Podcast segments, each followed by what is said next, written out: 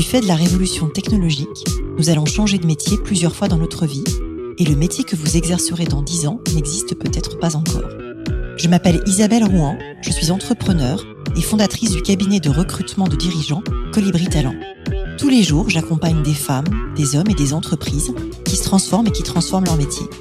Avec ce podcast Les métiers du futur, je vous propose de rencontrer des dirigeants, des entrepreneurs, des chercheurs, bref, des personnes inspirantes qui vont partager avec vous leur parcours et leur vision du futur de leur métier.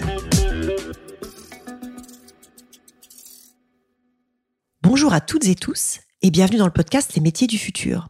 Aujourd'hui, je reçois Antoine Denoy. Antoine, tu es le CEO d'AXA Climate. AXA Climate part du postulat que nos entreprises sont des êtres vivants en connexion avec le reste du vivant. L'épisode d'aujourd'hui est donc consacré au futur de l'entreprise régénérative. Bonjour Antoine. Bonjour Isabelle. Écoute, bienvenue euh, au micro du podcast, je suis ravie de te recevoir. Et pour commencer, est-ce que tu peux te présenter et nous raconter un peu ton parcours? Alors, euh, bah, déjà, merci de me recevoir. Je suis très heureux d'être là pour parler de ce sujet. Alors, mon parcours, c'est un parcours de zigzag. En sortie d'école de commerce, j'ai entrepris dans quelque chose qui n'avait rien à voir, qui était la data et le marketing. Et j'ai lancé une agence avec des anciens de Google qui s'appelait 55. Ouais. Où notre métier, c'est d'observer les clics sur les sites internet à travers euh, la notion de cookies et d'aider le marketing à se nourrir de toutes ces données digitales. Après 4-5 ans euh, d'une aventure qui était très très chouette, entrepreneuriale, j'ai joué un peu les jeunes premiers du digital chez AXA France en étant CDO. Donc, j'étais en charge de pas mal de sujets de transformation. Donc, tu as revendu tes parts en fait J'ai vendu mes parts, mais j'en avais euh, très peu à l'époque. J'étais le petit jeune de la bande. J'ai cofondé 55 à l'époque, moi en sortie d'école, avec des gens qui avaient plutôt la quarantaine. D'accord. Donc euh, voilà, j'aurais dû continuer à travailler de toute façon. Euh, c'était pas, c'était pas l'enjeu. Tu n'étais pas suffisamment riche. J'étais pas suffisamment riche. Et puis, donc non, non, non, aucun regret. Et puis, mais j'ai quand même quitté le monde sympa de la start-up. D'accord. De Place de l'Opéra pour Nanterre Préfecture et un groupe du 440. Donc, on m'a reproché un petit peu un masochisme aigu à l'époque quand j'ai pris cette décision. C'était pas forcément compréhensible. Mais il y avait une petite voix qui me disait qu'il y avait quelque chose à gratter, à me confronter finalement à la vraie vie, à la vraie vie d'un réseau de distribution, à la vraie vie d'une activité comme l'assurance. Et j'ai beaucoup appris et beaucoup plus que si j'étais resté dans cette startup que j'avais montée à l'époque. Et donc, une fois que tu es chez euh, AXA en Chief Digital Officer, après, comment tu bifurques sur AXA Climate? Alors, je fais quatre années assez exaltantes chez AXA France. Euh, c'est une grande maison très attachante dans laquelle j'ai euh, aidé à beaucoup de transformations. Mais je me suis très très vite desséché.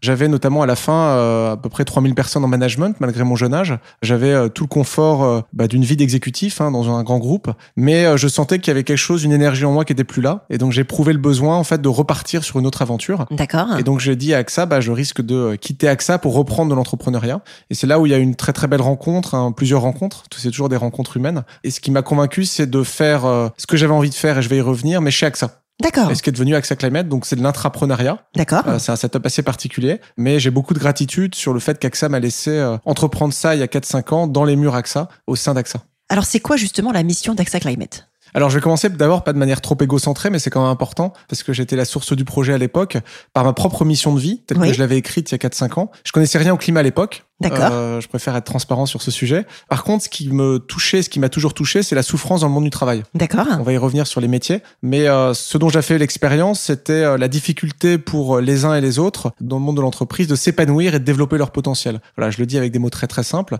Et donc j'avais de toute façon envie d'entreprendre sur un sujet de culture et d'organisation et de réinventer la façon dont on travaille ensemble. Donc ça, c'était vraiment. J'ai fait t'inviter du coup. Parce que... Exactement, mais je pense que tu... c'est pas par hasard. Mais donc le projet en cuisine d'Axa Climate, c'est d'abord un projet de culture, d'organisation et de métier. D'accord. Après, on y reviendra. Il se trouve qu'on s'est posé sur le climat et qu'il y a un lien profond entre le climat et l'organisation et la culture. Et donc, on a en effet développé AXA Climate sur euh, une mission euh, de manière un peu plus simple pour les auditeurs, qui est l'adaptation climatique et environnementale. C'est-à-dire que tout ce qu'on fait chez AXA Climate, on est 200 maintenant, ça vise à aider les entreprises, plutôt les entreprises et les gouvernements, à s'adapter à un climat qui change et à des risques systémiques qui sont ceux des risques environnementaux. D'accord. Et c'est quoi l'entreprise régénérative dans cette histoire, en fait? Alors, avant de rentrer à l'entreprise régénérative, peut-être qu'il faut que je t'explique les différentes phases par lesquelles on est passé. Parce qu'au début, quand on s'est lancé avec sa Climate, on était cinq. Ouais. Et on a eu euh, d'abord comme ambition de euh, former un maximum de personnes à ces sujets de climat et d'environnement. D'accord. En commençant par les gens d'AXA ou en commençant par les clients Même pas. On a commencé un peu par AXA, mais on s'est tout de suite tourné vers l'extérieur et les entreprises qu'on côtoyait. Et on s'est rendu compte que quand tu voulais euh, former massivement des collaborateurs dans une grande entreprise, bah, tu avais ou du Yankovici en présentiel, ou de l'universitaire un peu jargonneux qui avait du mal à faire le lien avec le business business, mais tu n'avais pas de solution digitale.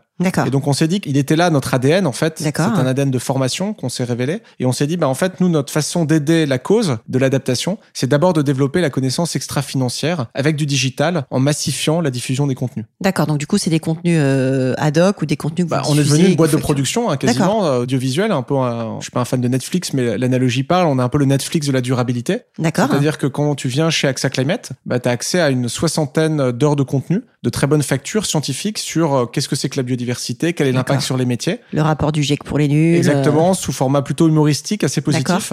En module de 5 minutes. euh. Et les entreprises picorent les parcours qui font du sens pour elles. Et euh, on vient nourrir en marque blanche le plus souvent leurs écoles de la durabilité. Et donc, c'est 5 millions de personnes en dehors d'AXA, et c'est quand même une fierté en 5 termes d'impact, c'est énorme. qui ont accès à nos contenus. Ouais, tout à fait. Et du coup, c'est quoi le modèle économique? C'est un modèle économique assez simple d'abonnement. C'est-à-dire que tu es une entreprise, tu payes euh, une certaine somme d'argent, quel que soit le nombre de tes collaborateurs, et tu as un accès infini à notre bibliothèque de contenu. D'accord. Et on cherche aussi, on le fait, je vais pas rentrer dans les détails de ce qu'on fait, mais on cherche toujours à avoir un pendant euh, pro bono. D'accord. Donc on a des contenus qu'on a massifiés aussi et diffusés dans les écoles de commerce, les écoles d'ingénieurs, les associations, de manière évidemment gratuite. Et alors, du coup, on est sur un module de formation, en tout cas, côté production de contenu. Et je repose ma question, parce que je suis un peu têtu. Comment est-ce qu'on en arrive à l'entreprise régénérative? Alors, on en arrive à l'entreprise relative parce qu'en fait, on se rend compte que derrière le carbone, il y a euh, huit autres limites planétaires, huit autres cycles naturels qu'on a plus ou moins bousillés. Et je crois qu'on en a passé 6, c'est ça Et on en a passé 6. On se rend compte qu'en fait, le choc qu'on est en train de se prendre est pas un choc aussi simple de euh, réduire notre empreinte carbone. Et c'est ce que j'appelle le choc de complexité. On se rend compte qu'en fait, que nos entreprises sont confrontées à des risques systémiques reliés entre eux. Et donc, on peut se retrouver dans une situation où on réussit à décarboner notre économie et nos entreprises et en même temps détruire la planète parce que détruire d'autres cycles comme l'eau, la biodiversité ou l'usage du sol. Et ce choc de complexité nous amène à dire quoi? Nous amène à dire tout simplement que nos entreprises peuvent pas se contenter de réduire le négatif, elles doivent se mettre en condition de produire du positif, d'avoir un impact positif sur le vivant. Et si je vais au bout du raisonnement qui a été le nôtre, hein, il fait un peu froid dans le dos, c'est euh, une boucle retour aussi sur nos modèles économiques. La plupart de nos entreprises, nos grandes entreprises, sont sur des modèles économiques assez simples. Plus je vends de matière, plus je gagne ma vie. Vous fabriquez des lave-linges, bah, plus vous en vendez euh, Des modèles de croissance. des modèles de croissance, mais croissance, à la limite, la croissance, c'est pas problématique en soi. Mais quand ta croissance et ta marge dépend uniquement du volume de matière vendue, là, c'est un problème. Et donc, euh, on arrive à des anomalies. Par exemple, la durée des lave-linges, hein, on en a tous à la maison, elle a baissé de 30% en année, en 8 ans. Alors qu'on n'a jamais été aussi bon, obsolescence programmée, marketing plus ou moins intéressant. Et puis, c'est des marchés qui sont saturés. Donc, euh, si les acteurs ne changent pas de modèle économique, ne basculent pas sur des modèles à l'usage, à la fonctionnalité, au service, eh bien, en fait, on va juste euh, creuser notre tombe collectivement parce qu'on va essayer de réduire l'impact négatif, mais on va rester dans une course à la croissance volumique qui va consommer de la matière. Et ça, aujourd'hui, les entreprises en ont conscience, les dirigeants en ont conscience. J'arrive pas à le mesurer, en fait. Alors ça dépend, c'est une bonne question et je pourrais pas comme ça te parler de moyenne. Ce dont je peux témoigner, c'est que la plupart des dirigeants d'entreprise sont encore au stade de maturité, prise de conscience carbone. En fait, le carbone, c'est facile parce que le carbone, on sait le compter. En fait, il y a un indicateur qui est très simple. Là où sur la biodiversité, je crois qu'on n'est même pas complètement d'accord sur les indicateurs qu'on utilise. Donc, en fait, euh, Tout à fait. En fait, le, le carbone plaît à notre euh, état d'esprit cartésien. Mm. Problème-solution. C'est-à-dire qu'on met un indicateur et puis on peut décliner une politique de décarbonisation comme on déclinait une politique de réduction des coûts dans les années 80-90. Ça, on sait faire. Le vrai choc, il est dans la systémie et la complexité de tous les autres cycles naturels dont j'ai parlé. Et puis, il est dans ce retour sur le modèle économique. Et donc, le retour sur le modèle économique, pour répondre à ta question, on est encore très très loin d'une prise de conscience globale. Il y a très peu d'entreprises qui ont encore euh, fait la déconstruction de leur modèle économique et qui sont engagées sur des chemins différents. Il y en a quelques-unes que tu peux citer quand même? Alors, donc nous, on, c'est comme ça qu'on est arrivé à l'entreprise régénérative. Je veux pas rajouter un concept pour euh, ennuyer avec un concept différent. Je dis souvent que je suis pas là pour convaincre du régénératif, je suis là pour témoigner de ce que c'est. Une entreprise régénérative, c'est une entreprise qui se pense comme un système vivant, D'accord. comme un écosystème vivant. Et donc, c'est une entreprise qui est plus une machine extractive, si je caricature un peu, mais qui va se considérer comme une forêt. Et donc, à ce titre, qui va appliquer quelques principes. Je suis désolé, je vais pas être trop long, mais c'est quand même important de rentrer un peu dans le détail, notamment des principes euh, de système et d'écosystème naturel, comme la décentralisation. Dans une forêt, il n'y a pas un arbre qui décide pour les autres. Il n'y a pas un arbre chef. Non, il y a un principe de sous-optimalité qui est très dur, c'est-à-dire comment on construit des entreprises qui sont sous-optimales, parce qu'à partir du moment où euh, on est sous-optimaux, bah, on arrive à se mettre en condition de résilience. Et donc les flux tendus, c'est bien, mais quand il y a un cargo qui euh, bloque le canal de Suez ou de Panama, bah, on est tous bloqués, et donc ça nous rend très fragiles. Donc en fait, c'est une déconstruction de notre façon de construire l'entreprise classique. Et ça, c'est ce qu'on appelle l'entreprise régénérative. Nous, chez Climate, on y est arrivé par la culture, j'y reviendrai. Ouais. Parce que euh, pour revenir à ma mission de vie d'origine, j'ai essayé de créer un environnement avec mes camarades chez AXA Climate de grande autonomie individuelle pour euh, se rendre résilient, se rendre robuste à la mode régénérative. Et donc nous maintenant, oui, nous on veut en effet euh, convaincre un maximum d'entreprises de prendre ce chemin du régénératif. Et donc pour répondre à ta question, on a tourné dans une vingtaine d'entreprises. D'accord. On a envoyé des équipes de tournage pour comprendre ce qui se jouait. Ok. Dans ces entreprises qui ont pris un chemin. Alors ça va être des entreprises qui font des enveloppes, comme Pocheco dans le nord de la France. Ça va être des entreprises qui font des lingettes pour les bébés, comme Mustela, hein, Donc c'est entreprises de secteurs très différents. Et le point commun, c'est un dirigeant qui a cliqueté. À un mm. moment donné qui s'est dit je peux pas continuer le business euh, comme avant. Je dois absolument réfléchir différemment à la valeur que je crée et au positionnement qu'a mon entreprise sur son territoire et par rapport aux communautés alentours. Donc ça vient vraiment d'un déclic individuel. Un déclic individuel et un déclic de dirigeant en fait. C'est un peu la thèse moi de mon deuxième bouquin. C'est qu'en fait ça part du haut et ça part d'un engagement euh, de gouvernant ou de dirigeant pour faire bouger les choses à l'échelle ah, tout à fait en fait c'est vraiment ça alors moi je me console en me disant qu'il faut de tout hein. donc ça part du haut mais il faut que ça parte aussi du bas euh, il faut qu'on a besoin des politiques on a besoin des Américains, on a besoin des Chinois, on a besoin des Européens. Donc en fait, on a besoin du nucléaire, du renouvelable. Donc il faut aussi accepter qu'on a besoin de la diversité de ces solutions. Et donc il y a en effet le besoin à un moment donné d'un déclic au niveau des dirigeants pour qu'ils comprennent en effet que la transformation, tout ce qu'on dit autour du climat n'est pas juste euh, une nouvelle initiative comme il y en a mm. eu d'autres, mais c'est une transformation radicale et disruptive de leur propre modèle économique. Beaucoup plus que le digital à l'époque. Ouais, alors c'est très intéressant. Et du coup, comment fonctionnez-vous chez AXA Climate? Déjà, vous êtes combien? Est-ce que vous avez changé le groupe AXA ou est-ce que ça a influé sur la maison mère? Comment ça se passe?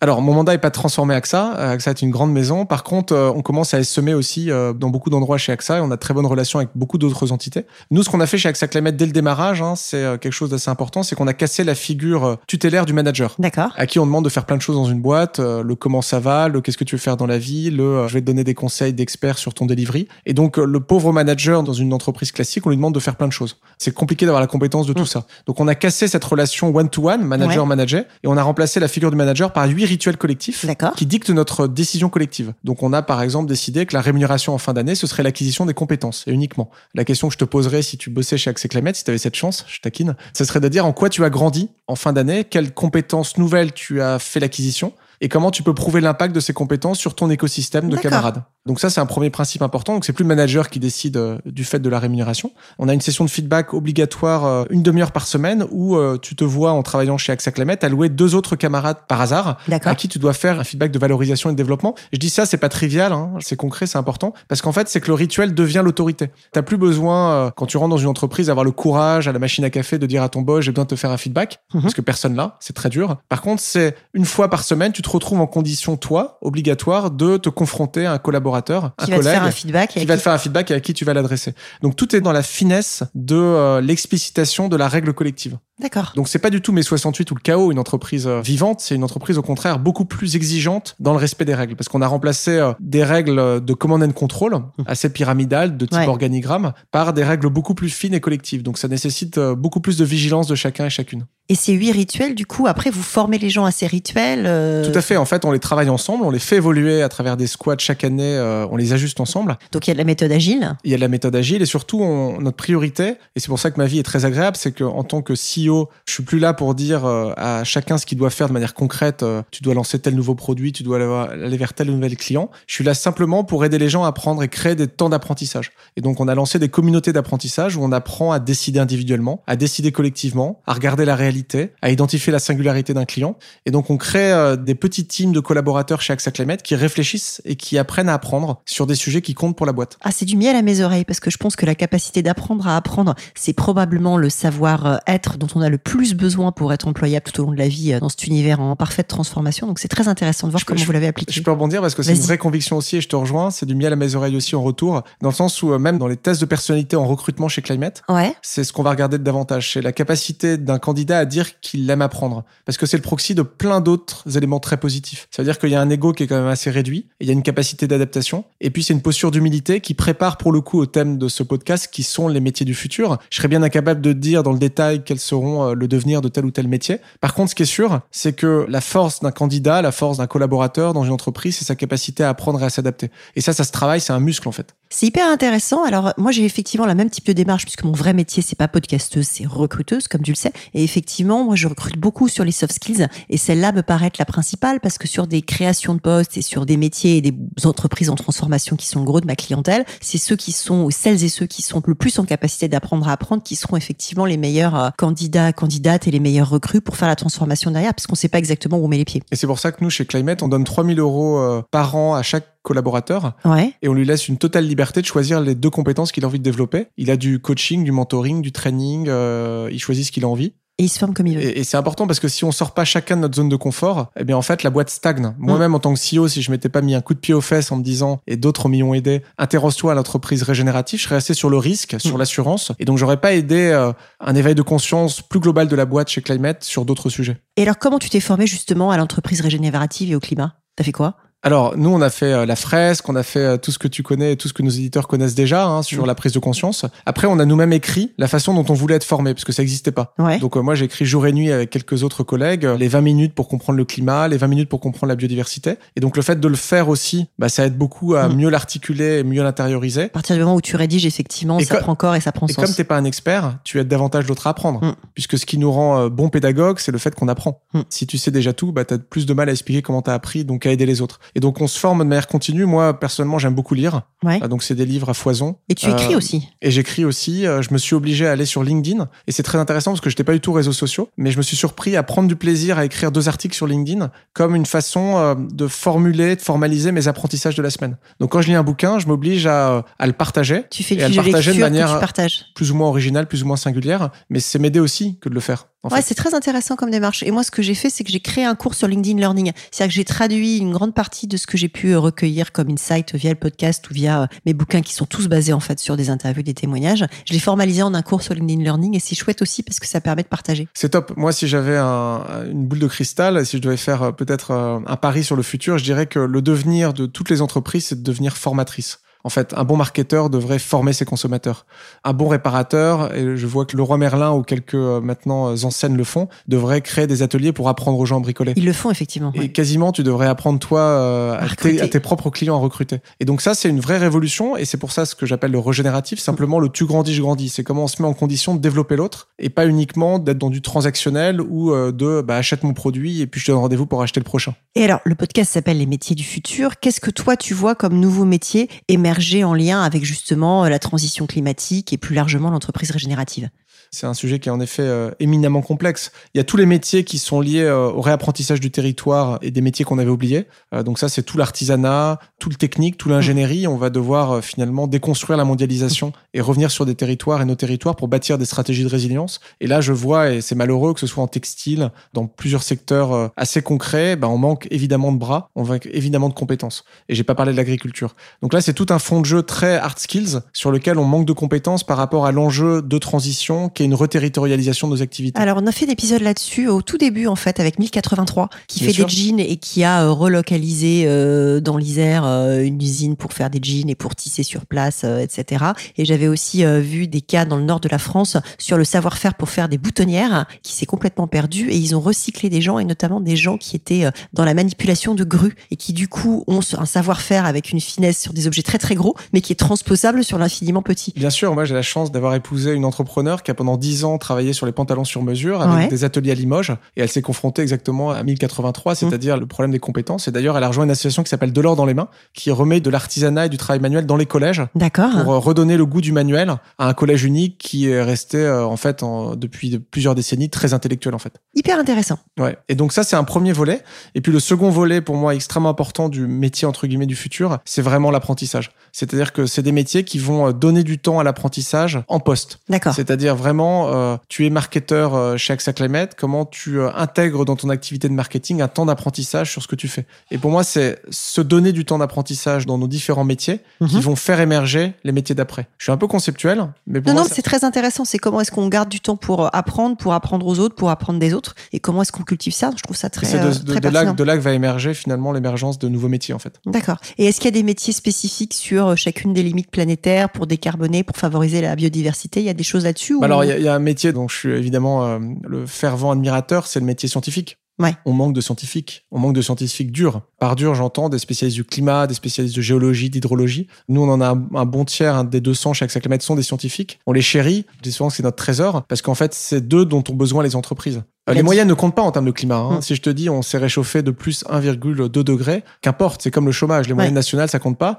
Ce qui est important, c'est que le climat va frapper de manière locale et différenciée des zones pédoclimatiques de quelques kilomètres. Ouais, d'accord. Et pour comprendre l'enjeu de territoire, bah, il faut des scientifiques. Et ça, ça va permettre de faire plein de grandes choses. On parle souvent des bassines artificielles qui ont fait pas mal de bruit. Ça n'a aucun sens d'être pour ou contre la bassine artificielle. Ça dépend des régions. Il y a des territoires qui en ont besoin. Et pour savoir que euh, des territoires qui ont besoin de telle ou telle compétence ou telle ou telle euh, solution technologique, bah, il faut de la science. Il faut faire parler de la science à la maille locale. Et là, il y a un énorme besoin. Il y a un énorme besoin et je pense qu'il y a un problème de gouvernance puisque chaque année on produit euh, 35 000 ingénieurs en France et il en faudrait 55 000. Donc il y a un sujet de taille de cohorte dans les formations qui moi m'effare parce que je me dis qu'on prend le problème pas forcément par le bon bout de la lorgnette à ce niveau-là. Alors, tout à fait. Il faut de tout, dont des ingénieurs et des scientifiques qui en ont un besoin criant. Et on en manque et on a mis un numerus clausus qui est pas au bon. euh, J'étais pas au courant. bon. Moi, je suis un Si, épicier. Je suis un école de Alors, commerce. bah, et en fait, alors moi je m'en suis aperçue puisque j'ai eu la chance d'être euh, au conseil d'administration de la conférence des grandes écoles. C'est une association qui existe depuis 50 ans et qui réunit euh, écoles de commerce, écoles d'ingénieurs, euh, de sciences politiques, écoles militaires, bref toutes les grandes écoles qui créent un commun. Et en fait, ce dont on se rend compte, c'est que beaucoup d'écoles de commerce ont fait le choix d'augmenter les cohortes, pas simplement pour des raisons de modèle économique, mais déjà pour des raisons de je veux scorer dans les classements internationaux et pour bien scorer, eh ben il faut un grand nombre d'alumni. Donc regroupons-nous et augmentons euh, les cohortes, plutôt à bon escient mais que les écoles d'ingénieurs l'ont pas forcément fait, plutôt drivé, on va dire, par la beauté de l'équation, et donc par quelque chose de très sélectif. Donc ça a été fait en mode regroupons-nous sur le plateau de Saclay, Hmm. mais à part ça, on est toujours avec des, le mot me vient en anglais, pardon pour les auditrices auditeurs, Hmm. des cappings, en tout cas des plafonds qu'on met et qui font qu'avec les besoins d'aujourd'hui, on forme pas assez de scientifiques. Ouais, non, Donc il y a un vrai enjeu à ce niveau-là. Et comment, d'après toi, il faut faire évoluer les profils et accompagner la montée en compétences pour ces nouveaux métiers? Parce que vous le faites chez AXA Climate pour vos collaborateurs, mais comment on le fait pour les autres? Alors c'est un temps de formation continue et c'est aussi l'ouverture à ce que j'appelle la vraie diversité. Et là c'est vraiment un apprentissage aussi que j'ai fait récemment, je peux en témoigner. Longtemps je comprenais pas pourquoi on me parlait de diversité parce que et je comprends maintenant pourquoi. Quand tu es dans une entreprise classique, hein, euh, un peu mécaniste, pyramidale, en fait ces entreprises sont pensées comme des machines, Mm. si je caricature. Et donc bien sûr qu'il faut de la diversité, mais c'est souvent une diversité qui est un peu artificielle parce qu'in fine on a besoin de gens qui exécutent des choses un peu préconçues. Je caricature encore une fois un peu mon propos. Par contre quand tu bascules dans des entreprises vivantes, en constante adaptation, bah là tu as besoin de diversité parce que tu as besoin de diversité de regard. Mm. Et notamment quand tu comprends que le risque climatique, il est éminemment local, tu dois te reposer sur des équipes en local sur le terrain, tu comprends que plus tu as de regards différents sur une même situation, plus tu as de chances de réussir. Et donc la notion de diversité, donc diversité de profil, diversité de formation, pour moi, elle devient euh, clé en fait, mais de manière, euh, mais c'est comme une évidence quoi. Alors, c'est du miel à mes oreilles et en plus, il y a des gens qui l'ont quantifié. Parce qu'en fait, il y a cinq grands types de diversité que sont le genre, les générations, le handicap, l'origine sociale et culturelle, l'orientation sexuelle. Et c'est McKinsey qui l'a quantifié depuis une douzaine d'années sur 15 pays, sur 1000 entreprises. Et ils ont été regardés, en fait, ce que la diversité dans la gouvernance amenait à la performance. Et ils sont aperçus que quand il y avait parité, on était à 25% de surperformance, que quand il y avait euh, diversité d'origine sociale et culturelle, on était à 36% de surperformance. Et inversement, dernier quartile, on était à 19% de sous-performance. Donc plus 25, plus 36, moins 19. Et c'est assez logique pour la raison que tu viens de citer, en fait, qu'il y a un biais de confirmation. Quand on se ressemble tous autour d'une table pour prendre une décision, quel que soit le facteur qui fait qu'on se ressemble, hein, euh, eh ben on a plus de chances de décider un truc moins pertinent que si on est différent et où effectivement on va avoir des regards un peu différents et où du coup on verra peut-être un peu plus arriver euh, les écueils. Alors si c'est McKinsey qui dit qu'il y a un exemple de diversité dans la façon de raisonner, euh, Alors oui, tu- Amen. tu as le droit de te moquer.